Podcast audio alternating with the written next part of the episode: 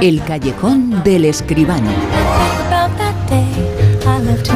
Un callejón esta noche con José Manuel Esquivano. José Manuel Esquivano, muy buenas, ¿qué tal? Hola, buenas noches, Bruno, ¿qué tal? El mundo del cine, el mundo de la interpretación. eh, bueno, tenemos como invitado a uno de los grandes eh, del cine español, la persona más eh, nominada, Antonio de la Torre, va a estar ahí con nosotros.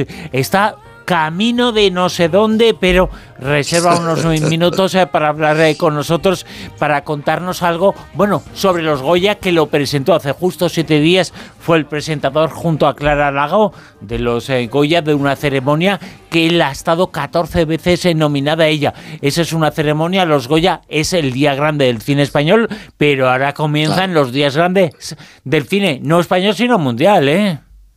Efectivamente, ya son las grandes citas y la primera de todas es europea, es el Festival de Berlín. Bueno, pues ese festival que acaba de comenzar es la información, la noticia importante que comentamos esta noche en el callejón.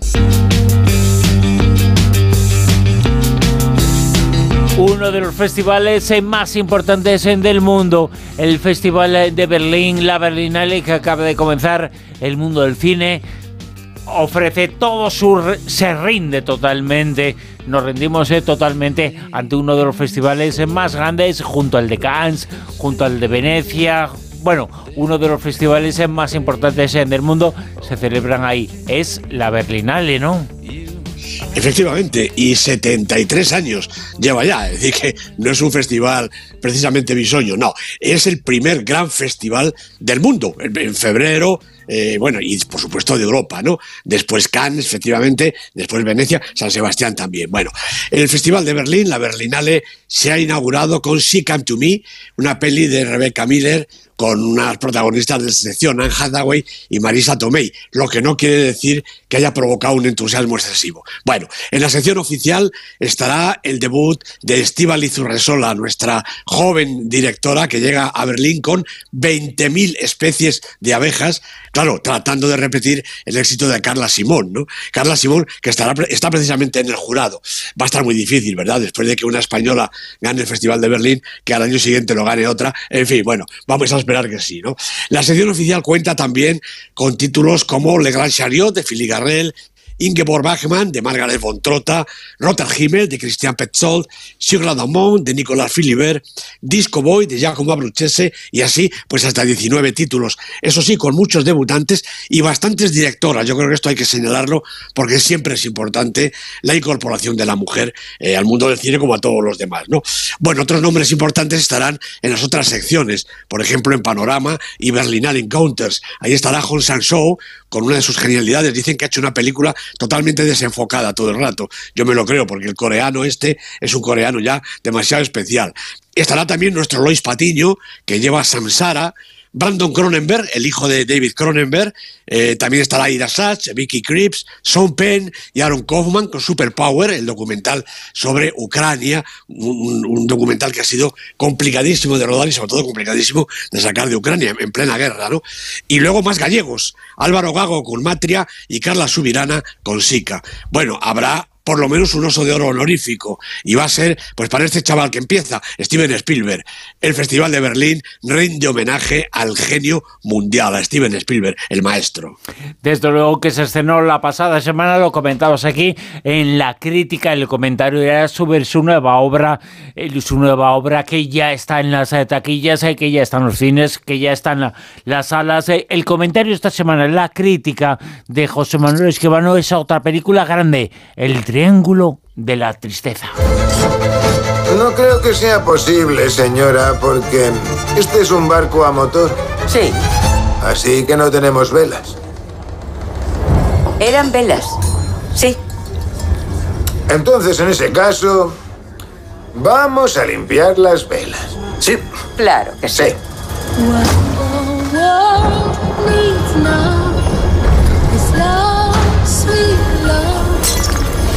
Brindemos. Por el amor. José Manuel Esquivano, el triángulo de la tristeza nos hace, bueno, lo, lo intuimos un poquito, que el cine es eh, grande, pero a veces eh, dibuja las eh, cosas que no son tan sonrientes, ¿no? Y bueno, a veces no, este triángulo de la tristeza, en fin, bueno, ahora explicamos, ¿no? Pero es la película de Ruben Oslund, la han producido Philip Bober y Eric Hemmendorf, el guion es de Oslund, naturalmente, y los protagonistas Charles Dean, Harris Dickinson y Dolly de León, junto con Woody Harrelson, que es el capitán del barco, este que acabamos de escuchar ahora, dándole la razón a la pasajera, porque una pasajera siempre tiene razón, lógicamente. Bueno, este director, Ruben Oslund, ya lo conocemos, eh, debutó en el 2004 con Guitar Ramon una película eh, sueca que no vimos aquí, yo creo, ¿no? Después de Obliga y Play, todavía sin salir de casa, y luego Fuerza Mayor en el 14 y The Square en el 17, las dos que supusieron la consagración mundial de, de Oslo. Eh, premio en Cannes para la primera y nominada al Oscar de lengua extranjera la segunda. En estas películas, Oslo repite esquema narrativo, con unos argumentos que van subiendo de tono camino de la cumbre pero con un elemento turbador por la mitad, que trae consecuencias tirando a catastróficas, por lo menos en lo personal. Bueno, así sucede también aquí, en un relato que está cargado de crítica, de sarcasmo y, como no, pues de muy mala uva. Comienza con un corto prólogo protagonizado por jóvenes modelos semivestidos, en el que Oslund dispara ya contra el mundo de la moda. Y enseguida nos presenta a sus protagonistas iniciales, Yaya y Carl, dos personajes que viven del cuento. Ella es influencer y él su acompañante. Bueno, de resulta de tan rentable ocupación, son invitados a un viaje de placer en un lujoso yate. Y ahí conocemos ya al resto del elenco. Los millonarios y caprichosos viajeros y los eficientes y discretos tripulantes y camareros, presididos por la exigente jefa de personal y el capitán del barco, que se deja ver bastante poco. Bueno, cuando llega el esperado y consabido momento de la gran crisis, el idílico viaje se transforma en un auténtico infierno. Es justo durante la típica cena en la que el capitán se digna compartir mesa con sus pasajeros. Bueno, no está muy sereno precisamente, pero nadie lo va a notar en medio de la tormenta que se desata. Estas cosas pues pasan en el mar y con los viajeros protagonizando un coro de náuseas, vomitonas y trastazos de grueso calibre, todo ello. Bueno, como siempre, después de la tempestad, pues llega la calma relativa. En un ejercicio de malabarismo cinematográfico, Oslund traza un descomunal retruécano y lo pone todo patas arriba. Lo que era un escenario de ensueño se convierte en un mundo de pesadilla. Y los que antes estaban arriba, ahora están abajo. Y la última en el escalafón es de repente la capitana. Bueno, el cine nórdico ha mostrado desde siempre un gusto especial por la subversión de los valores sociales. En la actualidad está presidido sobre todo por Winding Ref, Susan Bier, Winterberg y lo que queda del Doma con Bontrier a la cabeza. Y precisamente con Winterberg se da, yo creo que la mayor conexión de Ruben Oslund. Un Winterberg un tanto pasado de rosca, por supuesto. En el triángulo de la tristeza está el opaco sentido del humor de otra ronda y la amarga incertidumbre y certidumbre de la caza, por ejemplo. Pero siempre, claro, desde su toque, su escritura personal y bastante intransferible. Oslund señala ese triángulo que se forma en la cara, entre las cejas y sobre la nariz, que se frunce con la tristeza y se relaja con la alegría, según la marca que los modelos estén publicitando. Los y las modelos, todavía no decimos modelas, ¿no? Una de las pocas profesiones en la que las mujeres ganan mucho más que los hombres. Y desde esta primera imagen desarrolla una ácida crítica del mundo actual, en la que cabe la moda, como ya he dicho, el lujo, la publicidad, los negocios sucios, muy sucios, la tontería que contamina la red y, por supuesto, el orden social. Es decir, toda una teoría del caos con algún evidente altibajo, eso sí, envuelta con unas imágenes brillantes y un sonido lleno de canciones de moda de bastantes decibelios y culminando con un final abierto, que eso sí, es novedad, un final, final para que cada uno ponga el que le apetezca. Bueno, es evidente que el cine de Oslund al primero que le gusta es al propio Oslund, y esto no tiene necesariamente que ser un defecto, sobre todo si a los demás pues nos gusta también su descaro, su inteligencia y la complicidad a la que obliga al espectador para degustar y disfrutar su propuesta. Se agradece y porque tampoco hay tantas ocasiones de pasarlo bien. Así es que alegría que no falte. Y que vayamos al cine, que vayamos a la gran batalla a ver esta película que ha sido el comentario y la crítica de esta noche. El Triángulo de la Tristeza se titula así, una película que hemos eh, comentado en el callejón que entra ahora a darle la lista, la lista que estamos eh, expectantes porque lo vamos a contar ya. Hay nuevo número uno, que la gente está muy atenta, el Super 10 que nos sitúa en el puesto número 10 a...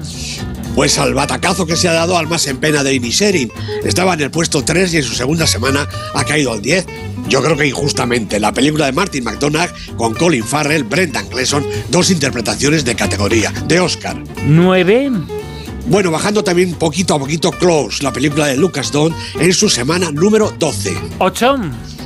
Bueno, el gato con botas se ha recuperado. Había caído fuera del, del Super 10, pero vuelve al puesto 8. El gato con botas, el último deseo. Siete semanas con esta en el Super 10. 7. El agua ha bajado un puestecito también la película de Elena López Riera con Luna Pamies, Bárbara Leni, Nieve de Medina. No ha ganado ningún Goya, pero se los merece, como muchas otras películas. 14 semanas en el Super 10. 6. Repite posición en su novena semana Avatar, el sentido del agua. Sigue triunfando en la taquilla y por lo tanto aguanta muy bien en el Super 10. La película dirigida, todo el mundo lo sabe, por James Cameron. 5. Baja un puestecito a la maternal, la película de Pilar Palomero con Carla Quílez y Ángela Cervantes, 13 semanas en la lista. 4. Pues el puesto que pierde la maternal lo recupera Asbestas. Ya pensábamos que con los Goya iba a subir un poquito y así ha sido. La película de Rodrigo Sorogoyen, nueve Goyas nada menos, del 4 al 5 en el Super 10 y 14 semanas en la lista. 3. After Sun pierde un puesto la película de Charlotte Wells con Paul Mescal, Celia Rawson Hall en su séptima semana. 2. Pues eso ha caído desde el puesto número uno porque ahora hay relevos rápidos en lo alto. Decision to Live, la película del coreano, otro coreano, este es Park Chan-wook. eh, tres semanas en el Super 10, ha aguantado un poquito en el 1, pero ya ha caído porque hay otra que parece que es mejor. Nuevo número 1 para. Los Fabelman, no, cómo no, la película de Steven Spielberg, la crítica se ha rendido casi unánimemente, la taquilla parece que le funciona y Spielberg vuelve al número uno del Super 10, partiendo desde el puesto 16, que le había quedado la semana pasada. Número uno en la lista, película de la semana, Los Fabelman de Steven Spielberg. El número uno de la historia del cine, desde luego Steven Spielberg es número uno en el Super 10 esta noche y un número uno, un auténtico número uno, por lo menos en nominaciones, en nominaciones a los Goya del cine español es el actor que tenemos ahora, que presentó hace justo siete días en los Goya, Antonio de la Torre. Antes, eh, justo antes de empezar el programa, nos ha atendido muy rápidamente, muy rápidamente, me ha dicho, estoy en una cueva, estoy muy alejado, estoy para hablar de forma muy complicada, pero lo vamos a intentar. ¿Te parece, José Manuel?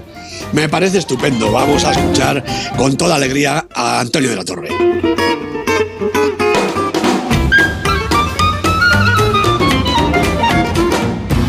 ¿Nos escuchas, Antonio? Hola, buenas noches. Oye, Antonio, siempre me he preguntado y ahora tengo la ocasión eh, de hacerlo a la persona que lo ha presentado junto a Clara Lago. La persona que lo ha presentado, los Goya, me pregunto qué piensa una semana después, eh, cómo se vive estos eh, post-premios Goya. Pues yo lo he vivido guay porque no sé, no sé si me metí una burbuja o algo, pero todo lo que me ha llegado o he podido leer ha sido como muy positivo. Entonces, no sé, igual me han, me han protegido de todas las críticas que, que haya habido, pero muy contento. O sea, la respuesta más sincera que te puedo dar es que estoy muy contento.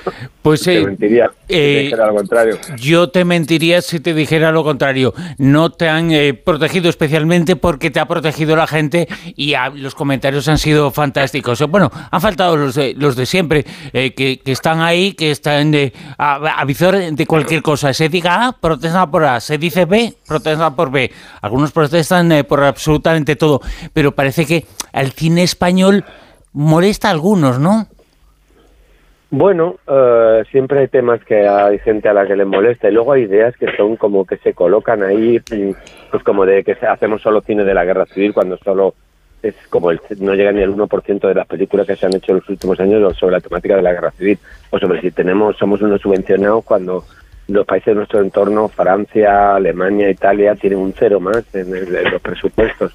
O, y aparte cuando todas las industrias están subvencionadas. Eh, hay gente que piensa que en los Estados Unidos no se subvenciona el cine y es, y incierto. Todos los estados tienen subvencionan a las películas. En fin, ¿qué más? Que si somos todos de izquierda, yo qué sé. Yo sé que yo soy de izquierda, pero cada la ideología de cada uno no tengo ni idea. Eh, mira, En fin, y podría seguir hasta acabar el programa. Claro, eh, a mí cuando me pregunta alguien qué se puede hacer para estudiar periodismo, digo yo, ver películas, eh, ver cine, porque es, eh, bueno, pues eh, son un par de horas. Y por ejemplo, ver La trinchera infinita. Se aprende mucho más sobre periodismo y sobre historia, que el periodismo es historia que eh, se conoce, historia que se está haciendo ahora, pero historia, la trinchera infinita es eso, eso es algo que pasó hace cuatro días en nuestro país. Hay una cosa muy interesante que le escucho una vez decir a Manuel Martín Cuenca, director de, de, Caníbal, del autor, de la hija, que una película, una buena película te cuenta más de, un, de, de algo, de una realidad que 80 telediarios, ¿no? Yo siempre pongo el ejemplo de Nader y Simin, una separación, no sé si viste esa película, ganó el Oscar a la mejor película de hablando inglesa. Y es una película que tiene, o sea, que te cuenta sobre Irán, nos demonta todos los tópicos que tenemos, ¿no? Sobre cómo puede ser la gente en Irán y nos abre.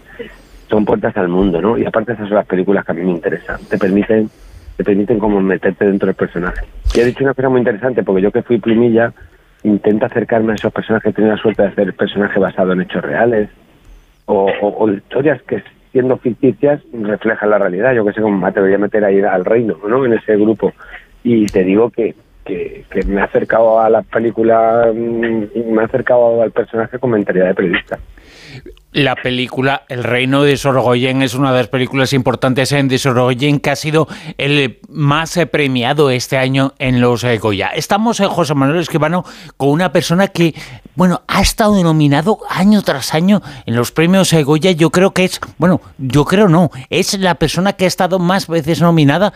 Antonio me parece que es el mejor actor de una generación de actores estupendos, si me permitís, muchísimo mejor que las anteriores. No sé si esto es una blasfemia, pero yo realmente lo veo así. Antonio es un actor extraordinario. Te, felicito, Antonio, por, por esos homenajes y, y, por esas nominaciones. 16, me parece, dos de las cuales, bueno, iba a decir que dos de las cuales terminaron en Goya. Eh, o sea que realmente eh, yo creo que muy poquitos eh, actores y actrices de nuestro panorama pueden contar con ese reconocimiento. Me, parece que es muy merecido. Hablabais de homenajes, pues unos más merecidos que otros, ¿no? El tuyo me parece que es francamente muy merecido. Estoy igualado a nominaciones con Penélope Cruz ya me ha alcanzado. Lo único eh, Penélope Cruz tiene el pequeño detalle de que además ha ganado un Oscar, un Donatello, ha estado nominado varias veces al Oscar, la Copa Volpi, eh, Premio Cannes, pero bueno, quitando esos detalles así tontos, estamos empatados, pero Cruz y yo. Decías hace unos instantes eh, que tú habías eh, sido plumilla. Bueno, tú eres el periodista por la Complutense, no solamente periodista, sino alumno ilustre, con todo lo que significa eso en 2023, que es diferente a decirlo en otro momento, ¿no? Eso demuestra que las críticas a la universidad están fundamentadas Claro. Que a mi alumno ilustre no se explica. No, bueno, eh, sí se explica y yo estoy encantado de haber sido alumno de la Complutense y tenerte a ti de alumno ilustre. No sé si a todos, ¿eh? Pero a ti sí, ¿eh? Ya, gracias, compañero. Eh, porque el rectorado tuvo esa esa distinción especial a, la presidenta de la Comunidad de Madrid, Isabel Díaz Ayuso, pues eh, pasó lo que pasó, que me imagino que, no sé si los oyentes estarán al tanto, pero bueno, fue un acto polémico, hubo gente que se manifestó en contra. Y porque, bueno, ya que también en el tema lo explico y, tú verás si a qué medida le damos desarrollo no, pero la historia es que había siete alumnos nombrados por una junta de profesores votados. Y el rectorado, una vez pasado ese proceso, decidió incorporar una octava alumna ilustre de manera uh, a designación del rectorado. Entonces, hubo muchos profesores que se levantaron en contra de ese nombramiento, les parecía improcedente por ser una persona que está en el ejercicio del poder y a él también estudiantes. Y bueno, yo personalmente pues tampoco me pareció, me pareció desacertado ese nombramiento. De todas formas es que las democracias, algunas eh, son así, son democracias hasta, bueno, hasta un límite. No vamos a ser demócratas de 24 horas, eh, sino que hacemos eh, excepciones. De todas formas, Antonio, lo decías hace unos instantes que habías tenido la suerte de interpretar algunos papeles de personas y de personajes que habían sido relevantes y que tenían una historia por contar. ¿Tú eliges los, los guiones, lo que vas a interpretar o es que, bueno, llega eso a tus eh, manos? Eh, ¿cómo, es una mezcla de todo, es una mezcla de todo. A veces te llama un director y simplemente por hecho de ser ese director ya lo haces. Otras veces te enamoras de la historia un silente, el guion. Yo recuerdo cuando Álvaro Bresner me propuso eh, trabajar la noche de 12 años, pues mm, vamos, me acuerdo que tuvimos una conversación, nos vino a una cafetería y en 15 minutos ya me había convencido, ya me había hablado del movimiento Amaro. Y yo sabía muy poco, ¿no? El movimiento, un movimiento político eh, previo a la dictadura en Uruguay, de la figura de Pepe Mujica, que yo ahora, bueno, luego luego me convertí en un, mujicólogo, pero pero antes de eso pues no conocía mucho de ese personaje tan fascinante y tan poliédrico y con que es Pepe Mujica, en fin, me pareció tan increíble la historia que me acuerdo me acuerdo que dije algo así como de, bueno, que hay que contar esta historia, está claro, no sé a qué estamos esperando. Y bueno, y recuerdo la sonrisa del director, así fue, y también, vale, ya, ¿sabes?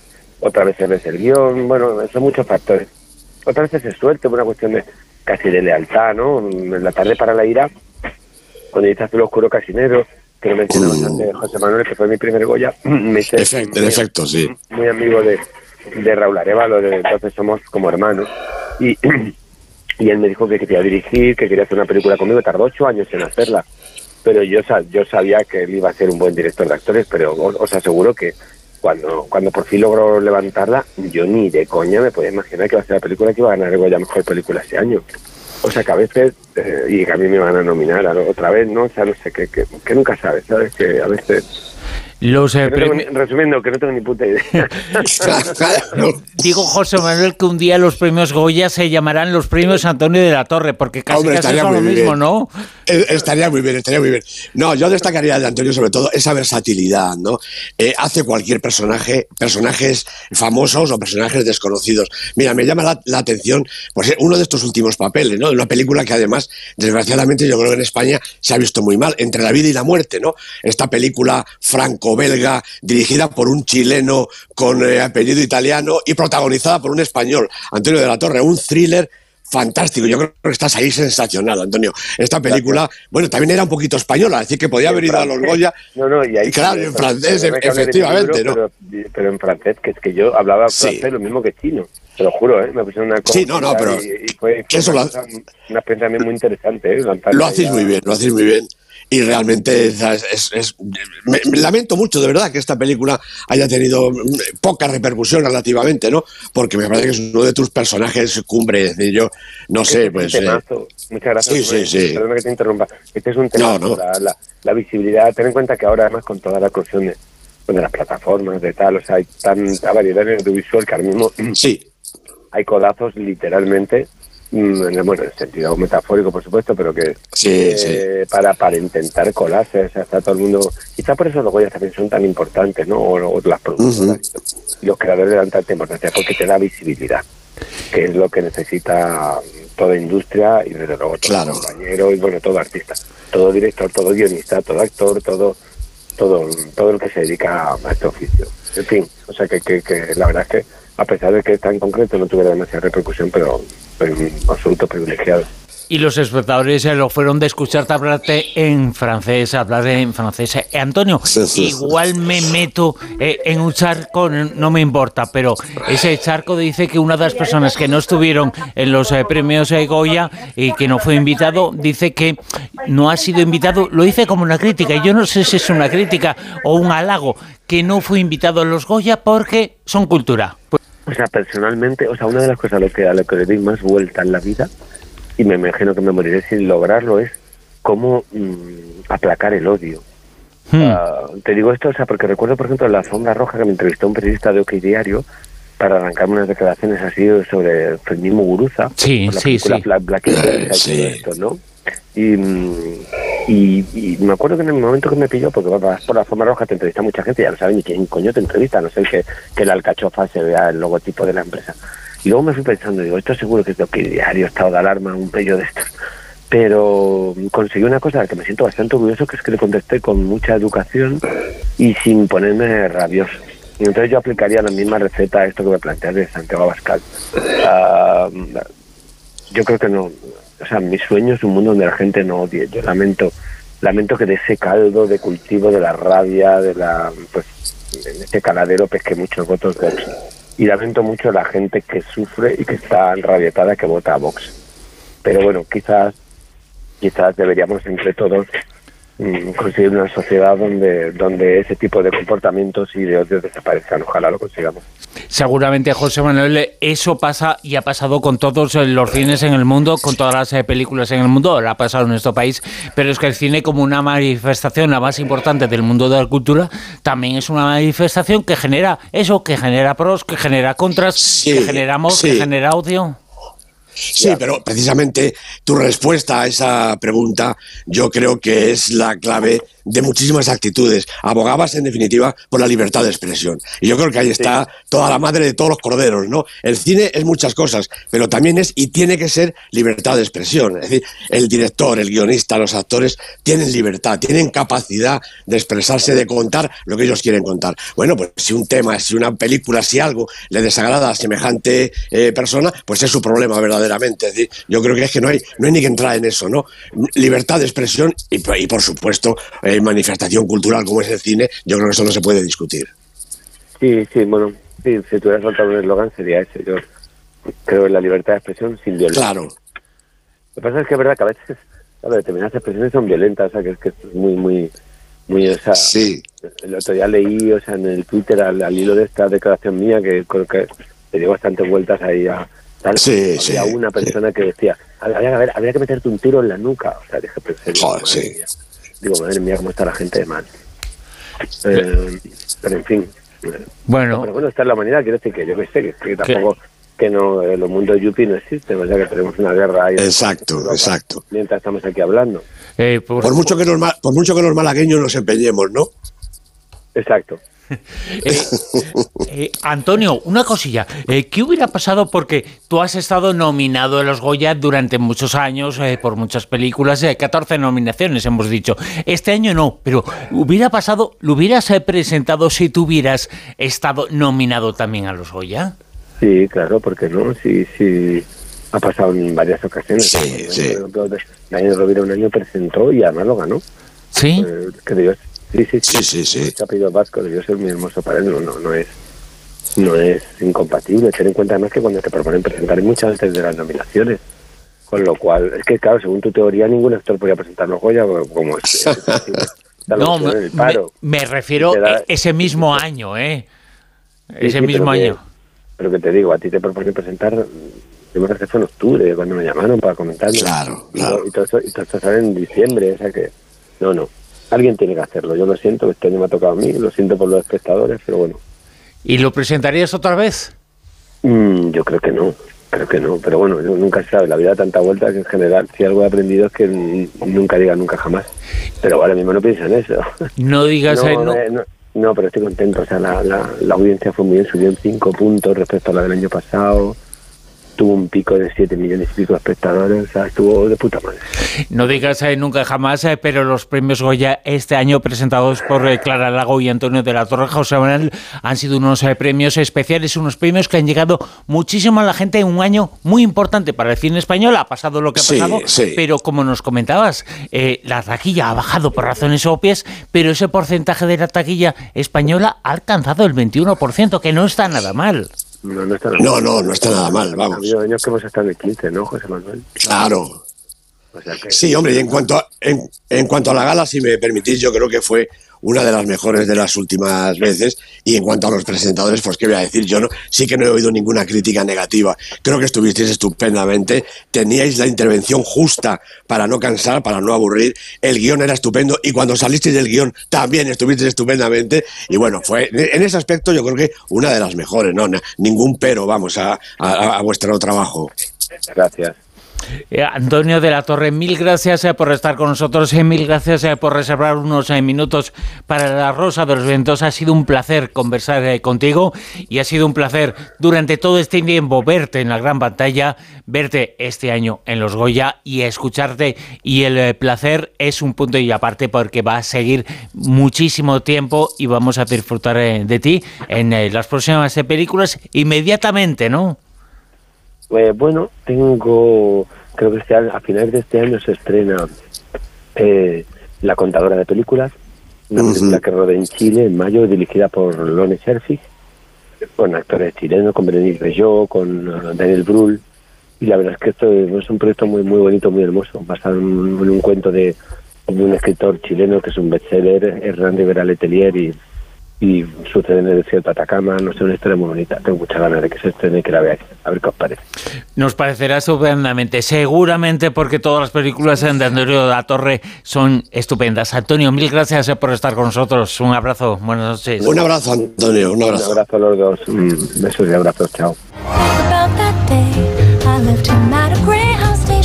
Implicado, implicadísimo Antonio de la Torre, que nos ha atendido allá donde esté, eh, nos ha contado una serie de cosas. Eh, bueno, siete días eh, después, la resaca de los Goya, que tenían que haber impulsado la visita al cine, la pantalla, la gran pantalla, pero sigue bajando un poquito, ¿no, José Manuel? Sí, sí, bueno, los datos que tenemos son todavía de este mismo fin de semana pasado, con lo cual, bueno, hay que esperar un pelín, pero ha bajado otro poco.